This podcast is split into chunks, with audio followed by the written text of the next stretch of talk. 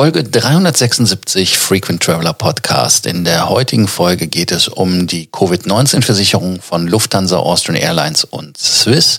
Ich werde euch erzählen, ob es sich lohnt oder nicht und vor allem, was inkludiert ist neben den normalen Leistungen, die es bei den Versicherungen vorher schon gab. Das ist übrigens auch wieder ein Mitschnitt von meinem Facebook Live. Nach dem Intro geht's weiter. Wenn ihr das ganze Video auch mit Bewegtbild sehen wollt, dann natürlich über den Link in den Show Notes. Welcome to the Frequent Traveler Circle podcast. Always travel better. Put your seat into an upright position and fasten your seatbelt as your pilots Lars and Johannes are going to fly you through the world of miles, points and status. Willkommen zum Frequent Traveler TV. In die heutige Ausgabe geht um Covid-19-Versicherungen. Warum ist das ein Thema geworden wieder? Es ist ein Thema geworden, weil die Lufthansa-Gruppe heißt also die Lufthansa selber, die Austrian Airlines und die Swiss eine Versicherung mit Covid-19 anbieten.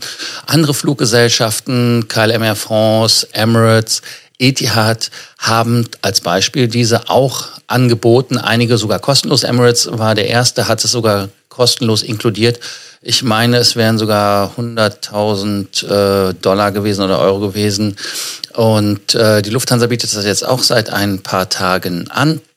Da wollte ich einfach mal drauf eingehen und mal euch erzählen, inwieweit sich das lohnt, ob es Sinn macht, ob es keinen Sinn macht macht. Also da können wir einfach mal schauen. Es gibt da im Prinzip schon immer die Funktion, dass man eine Reiseversicherung, wenn man den Flug bucht, abschließen kann. Dann lass uns direkt mal einsteigen.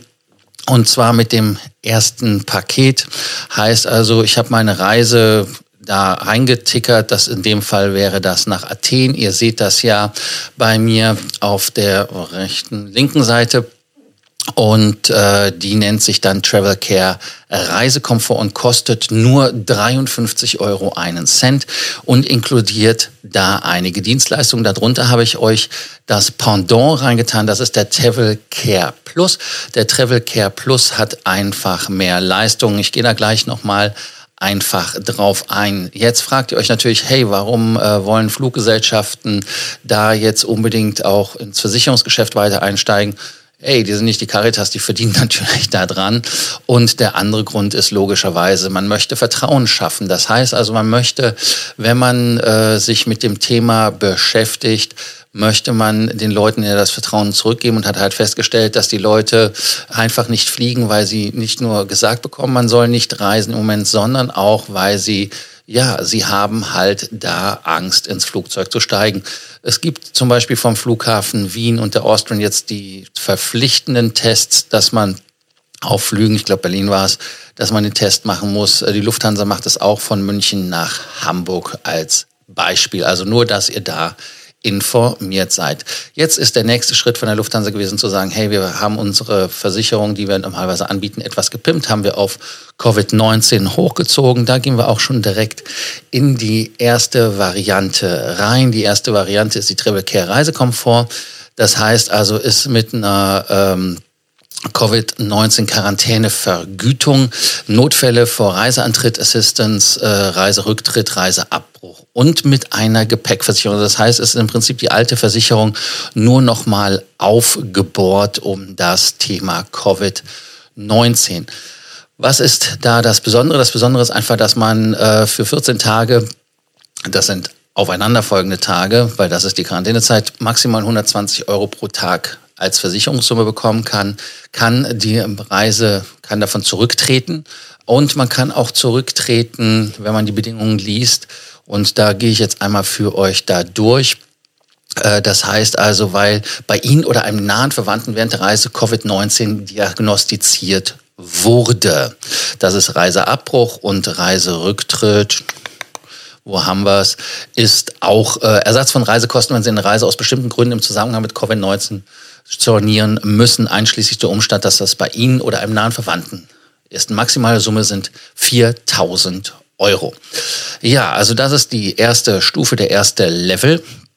in Anführungsstrichen, dann kann man das Ganze natürlich noch ein bisschen pimpen, kann dann einfach hingehen und sagen, hey, ich gebe mehr Geld aus, ich nehme den Travel Care Plus. Travel Care Plus kostet 134 Euro in dem gleichen Beispiel, wo der Flug 560 Euro kostete und der normale 53 01 Euro kostet. Was ist da inkludiert? Da sind auch medizinische Kosten und so weiter inkludiert. Also, dann gehen wir einmal kurz durch. Äh, da sind die 4000 Euro wieder. Gibt dann auch ähm, natürlich eine äh, medizinische Kostenübernahme von 100.000 Euro außerhalb Deutschlands. Und wichtig, es gibt eine Selbstbeteiligung 70 Euro. Und dann natürlich, wenn es eine notfallmäßige Evakuierung oder im letzten Falle eine Überführung gibt, wäre man auch noch bis 100.000 versichert. Da gibt es dann keine Selbstbeteiligung, wenn ich das richtig im Kopf habe und Abdeckung eines medizinischen Rücktransports bis 200.000 Euro. Also die Fluggesellschaft hat euch da gecovert. Die Frage ist jetzt natürlich, ob man das machen soll, machen muss oder machen kann. Da kann ich euch natürlich nicht zu raten ob es zu tun ist oder nicht. Ich persönlich würde es wahrscheinlich eher nicht machen, weil der Preis da etwas zu hoch ist. Man ist ja meistens schon über seine Kreditkarte oder über andere Möglichkeiten, über die Jahresversicherung wesentlich besser abgedeckt. Wenn man den Preis sich einfach mal anschaut, dann kann man das sich ja selber ausrechnen.